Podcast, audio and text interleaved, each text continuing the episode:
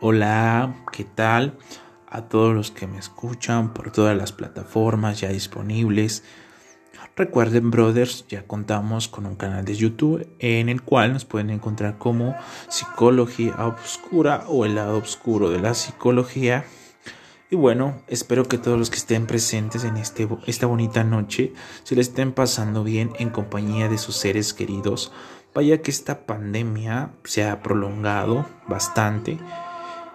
Y bueno, pues no nos queda que adaptarnos al medio y tener buenas estrategias psicológicas y para eso está su amigo, o sea, yo.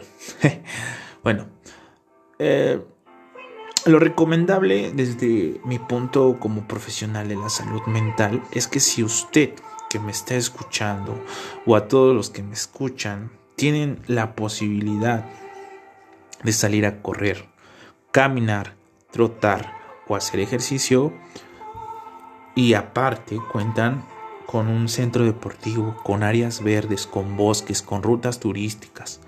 Lo hagan, claro, con sus responsabilidad, tomando en cuenta todas las este, medidas perdón, de protección, prevención, como la sana distancia, el cubrebocas, los lentes, entre otras recomendadas. Y esto va para mis colegas psicólogos que están sufriendo ansiedad en sus casas, porque bueno, recordemos algo, que nosotros también somos seres humanos y, y bueno, pues hoy tocamos un tema bastante bueno que tiene mucho que ver con lo que está pasando en la actualidad, que es el aislamiento y los efectos que puede traer las complicaciones de este aislamiento, perdón, aislamiento, perdón. Ajá. Entonces, el tema que hoy toco precisamente es un tema que me pidieron algunos, que les, como les Decía en un momento, les doy las gracias por escuchar mi contenido e incluso descargarlo. Y bueno, mi nombre, como algunos ya me conocen, eh, he estado subiendo contenido. Mi nombre es Alejandro. Eh, soy originario del estado de Tlaxcala y bueno, transmitimos desde la bellísima ciudad de Tlaxcala. Claro, con una historia muy bonita, muy grande, de hecho, históricamente. Y este, ah, el número de cabina en el que me puede marcar en los en vivo que eh, actualmente no he regresado en vivo Facebook, pero ya estará, ya estaremos también en vivo transmitiendo. Eh, el número de cabina es 246 160 84 55 si desean eh, que aborde algún tema o tienen alguna duda sobre temas que tengan que relacionar con la mente. Creo que, creo que es algo muy importante eh, en estos tiempos y que se, y se ha descuidado y que no se ha puesto en el mundo y precisamente en México atención al, a la psicología. Yo creo que el estar sano físicamente es importante, pero creo que no puedes estar sano físicamente si no lo estás mentalmente. Y bueno, ahí se los dejo a su criterio. Bueno, ya entrando a, en tema o a materia, que el tema que toca hoy es lo que es, que es más bien la resiliencia. Hoy toca la resiliencia. Los que me escuchan, para que puedan entender con palabras simples, la resiliencia es la capacidad del ser humano de salir de una situación difícil, complicada, traumática, incluso una enfermedad terminal, terminal, perdón, y volver a la normalidad, que en este caso puede ser no necesariamente una enfermedad, sino una situación difícil económica, de noviazgo, porque bueno, recordemos algo importante, las personas no pueden superar los problemas sentimentales fácilmente. No estoy diciendo que todas todas, pero sí algunas y las acarrea esta difícil superación les acarrea muchos problemas, ¿no? El hecho de no poder superar. Y bueno, ya entrando a fondo al, al hecho de lo que es la resiliencia, pues esta se dice que es una capacidad que se, bueno, que se tiene y es mentira. Esto tiene muy poco que ver con las condiciones biológicas de las personas, porque no se nace con esta capacidad, entonces no juega como tal un papel importante en la biología o las causas biológicas. Eh, esta fortaleza se desarrolla se desarrolla conforme pasa el tiempo. Y, se estarán preguntando algunos cómo poder desarrollar esta habilidad. Pues bueno, les voy a pasar el gran secreto que en algún momento todo gurú del desarrollo personal habla y que se ha tocado en muchos aspectos, no nomás el psicológico, sino el, también el de los negocios, el de la abogacía o abogancia, pero es lo correcto es este abogacía, perdón. Eh, bueno, para, para ser resiliente, eh, pongamos un ejemplo, eh, el vivir un trauma, una carencia de afecto en la infancia, en la adolescencia, pueden, y en la adultez, claro, puede limitarnos como personas. Entonces hablemos desde la realidad para que nosotros podamos eh, desarrollar esta capacidad de salir de las dificultades cotidianas de la vida. Hay que hacernos conscientes de una cosa muy importante que en su momento eh, habla, bueno, y entrando más a, a fondo, habla la filosofía. Bueno, para los que no leen filosofía, los invito a que puedan leer estos libros tan maravillosos que nos ha regalado la vida. En algún momento descubrirán los secretos que esconden, porque sí, precisamente los grandes pensadores esconden un conocimiento bastante bueno que nos puede ayudar en cualquier momento de nuestra, de nuestra historia personal o desarrollo personal o crecimiento, como le quieran ustedes llamar. Eh, bueno, eh, bueno, entonces, perdón, me salió un poco del tema. Eh, estaba en el hecho de que hay que hacernos conscientes de que las adversidades en la vida nunca se van a acabar. ¿Ok?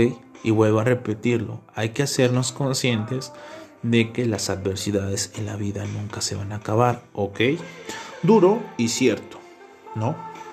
Pero, pero, pero, hay un pero, pero podemos adquirir herramientas para no ser prisioneros de la desgracia. Ahora, la, pregunta que nace de todo esto, la segunda pregunta, es, ¿existen formas de que nuestra mente nos proteja contra situaciones duras, difíciles? Sí, sí, sí existe, sí, de hecho sí, más bien sí. Un dato curioso es que la música, el arte, los libros, juegan un papel importante. ¿Por qué? Bueno, las producciones de arte, películas, cine, literatura, cuentos, eh, vaya la redundancia, cuentan tragedias, cuentan historias emotivas de gente, de niños que consiguen superar las tragedias. ¿Qué pasaría eh, en este caso si nosotros priváramos a la sociedad de libros, de cine, de literatura, de, en este caso las bibliotecas, las cinetecas, no sé, los cines eh, y, todas estas cuestiones, pues no, es, no existiría una sublimación del sufrimiento. Bueno, está preguntando, ya bueno, bastantes me preguntan por qué hablo con esta terminología. Esta terminología es del psicoanálisis, de padre de Sigmund Freud. En lo personal, pues a mí me gusta mucho. Eh, prácticamente yo, yo soy fanático, o más bien me considero psicoanalista. No al 100%, porque para llegar a ser psicoanalista se necesita mucha experiencia. Y experiencia y conocimiento de la mano. Pero bueno, ya, entra en materia, otra vez me fui, la sublimación es la capacidad que el ser humano tiene para dirigir su energía o enfocar su energía en otras circunstancias. Esto tiene que ver con los mecanismos de defensa que en algún momento pues expliqué, pero no expliqué este. La, eh, sublimación, como les menciono de nuevo, es enfocar la energía no negativa de cierta manera, por ejemplo, el hecho de que tú tengas conflictos familiares, una excelente forma de sublimarlos y de poder salir de estas circunstancias. Y se los digo personalmente, porque esto lo he puesto a práctica cuando he tenido problemas, conflictos. Como les mencionaba en el inicio, el hacer deporte, como correr, caminar, boxear, bailar, incluso eh, nadar, nos ayudan a tener un equilibrio emocional. Y esto es real, ¿no? Eh, en libros, en revistas, en muchas partes viene esto que dice que si eres, estás sano físicamente, entonces lo tienes que hacer mental, porque se dice que el estado mental refleja nuestro estado físico. Y no, no es crítica para los que se encuentran un, poco pasados de oso o tienen peso, sobrepeso. No, no es crítica. Eh, más bien es como que un llamado para poder hacer algo. Porque al final de cuentas lo que estoy diciendo de mente sana en cuerpo sano es bastante real. No es un mito. Otro, otro de los, bueno, Mm, me, se puede decir mentiras es que el eh, hacer ejercicio puede este puede agotarnos sí. Claro si se hace de modo excesivo como todo no recordemos algo que eh, los extremos pueden llegar a hacer daño. Por ejemplo el hecho de que tú leas bastante pues no te hace daño, pero si te llega a tener un agotamiento en el estado cognitivo, mental, de retención de pensamiento, puede, puede generar este, no atrofia, pero sí mm, agobia, un agobiamiento, perdón, mental, cansancio, porque recordemos que el cansancio mental es más agotador que el cansancio físico. Y bueno, ya, ya, ya me salió otra vez del tema. Y bueno, comprender este el hecho de que de que esto que les mencionaba de la literatura eh, los cines pues es una forma de sublimación eh, poder este la energía canalizarla en otra en otra este en otra actividad por ejemplo el hecho de que tú traigas problemas con tus compañeros de trabajo, con tu esposa, con tu pareja, porque recordemos que, como les digo, los conflictos de la vida nunca se terminan. Eh, yo lo he puesto en práctica, el boxeo es una gran herramienta para, para defensa personal, pero también para sublimar toda esta energía, porque al final de cuentas eh, la emoción es una energía en movimiento. Entonces aquí también, bueno, aquí también habla, es eso lo podemos, lo extraje más bien de Daniel Goleman en su libro La inteligencia emocional, que dice que es, es esto, eh, la emoción es un estado de movimiento y de acción. Entonces este movimiento no es otra cosa que un estado de, de energía. Entonces, por ejemplo, si tú canalizas la ira, en el boxeo pues te puede traer muchos beneficios aparte de que te digo es una buena herramienta para la autodefensa también te trae la coordinación y también te libera del estrés esto es comprobadamente cierto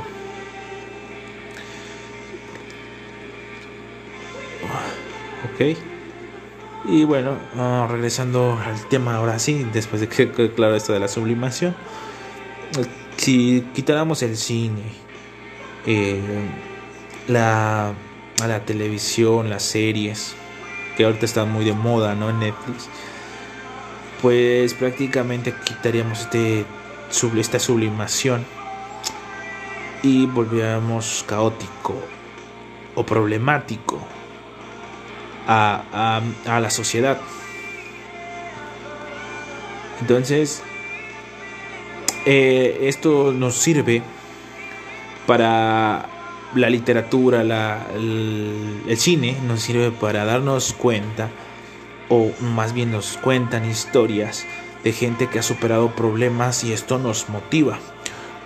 Por ejemplo, si yo he pasado algo traumático, me da miedo contar, porque si lo cuento, lo que me ha, lo que me ha pasado o lo que me pasó a mí será duro y para los demás será difícil de escuchar y van a querer que me calle y eso, bueno, pasa en la mayoría de los casos. Ahora si yo veo una, mm, una serie, puede la serie o el actor en este caso volverse portavoz, ya que yo no puedo expresar en ese momento lo que siento por miedo, por en este caso como les digo por vergüenza, pero sin en cambio si lo puedo sublimar, si lo puedo puedo hacer que este protagonista de esta serie, esta novela me sienta, sienta identificado y se vuelva mi portavoz y pueda sublimarlo y de esta forma exponerlo o expresarlo. Entonces, esto eh, entonces para ser resiliente es necesario leer, leer, leer, leer, ya que se dice que cuando una persona lee mucho, vive varias vidas antes de morir. Y yo creo que es verdad porque los libros traen mucho conocimiento. Entonces es un dicho. Otra de las cuestiones para ser resiliente son las redes sociales. Y no hablo de Facebook, no hablo de WhatsApp, no hablo de Twitter, Instagram, no, ni, no, no, no, nada de eso. Cuando digo redes me refiero a las redes sociales de apoyo que tiene el ser humano. Y esto va para los que me están escuchando en este preciso momento. Eh, hay investigaciones que demuestran que el hecho de que tú tengas más que, bueno, sí, buenos amigos, porque es fundamental, tengas redes de buenos amigos. ¿A qué me refiero? Que te relaciones con personas eh, eh, que te aporten crecimiento, pero más allá de crecimiento, confianza. Entonces se ha comprobado que el hecho de que tú cuentes con recursos eh, de amistad de otras personas te vuelve más este más resiliente ante el dolor. Precisamente este podcast se lo dedico a mis brother, a mi hermano, a mi compa, y a todos mis brothers, mis verdaderos amigos, que en algún momento me cerré a decir que no existe la amistad, porque he pasado por situaciones muy complejas. Y el hecho de traer estas complicaciones, porque bueno, no a todos, bueno, o más bien a todos en algún momento nos ha pasado encontrarnos amigos pues que no nos aportan a nuestro crecimiento y que son un dolor de cabeza, claro está. Que a mí me ha tocado bastante vivir estas circunstancias, gente tóxica, que no es la forma o, medio de definición para estas personas o para eh, definir a estas personas. Y bueno, eh, lo que estoy diciendo que, que a todos los que me escuchan, creo que sí es muy importante el hecho de tener amigos y amigos me refiero a que te brinden apoyo cuando no lo necesitas. Por ejemplo, el hecho de quedarte en esta época sin trabajo y que un amigo este, te brinde el apoyo o, te dé la herramienta de que puedes trabajar. Yo creo que está haciendo mucho por ti. Precisamente, como dije eh, casi ya al finalizar este podcast, que este podcast de la resiliencia sí está dedicado a mis brothers, a mis compañeros, a mis amigos, porque yo en algún momento de la vida, de mi vida en lo personal, dejé de creer en la amistad, pero creo que, que, que, que el no tener amigos en esta vida, y cuando digo amigos me refiero realmente a amigos porque es un tema que voy a tocar en el próximo podcast, que es cómo identificar a, los verdaderos amigos. que suena tonto el, el porque me, han, me han dicho, me han comentado aquí, cabina, que suena tonto el tema, pero sin embargo es de real impacto, porque crean ustedes o no, las personas con las que nos juntamos determinan nuestro camino. Y en algún momento yo hablé y dije que las emociones se contagian exactamente como el virus, como el coronavirus. Así, y que esto lo sabemos y se, y se grita voces, pero que nadie hace caso, o por lo menos el que no conoce lo que estoy diciendo de que las emociones se pueden contagiar, y esto es realmente verdad, suena a falacia, pero sí, con las personas exactamente con las que convives 24 por 24, ya sea en tu familia, porque incluso puedes tener en tu familia personas que no te aporten y que, bueno, te estanques. Y hay personas que sí te pueden brindar muchas cosas. Y, lo que sí quiero recalcar es que si, si la vida, o más bien, más bien, esperen, esperen, voy a recalcar tres cosas en la vida como profesional de la salud mental. Es que en la vida se deben tener tres cosas. Amor, amistad y trabajo. Ya que si son nutridas de las dos primeras, la tercera es un caso resuelto. Y claro, juegan un papel importante la resiliencia porque si se van a hacer una reflexión que se las dejo aquí, que en algún momento tocaré el tema más a fondo porque se me está acabando el tiempo que me permite estar al aire, pero bueno. El punto aquí es que si tú tienes amigos, es una reflexión de parte mía, que, que le des gracias a Dios por tenerlos y que,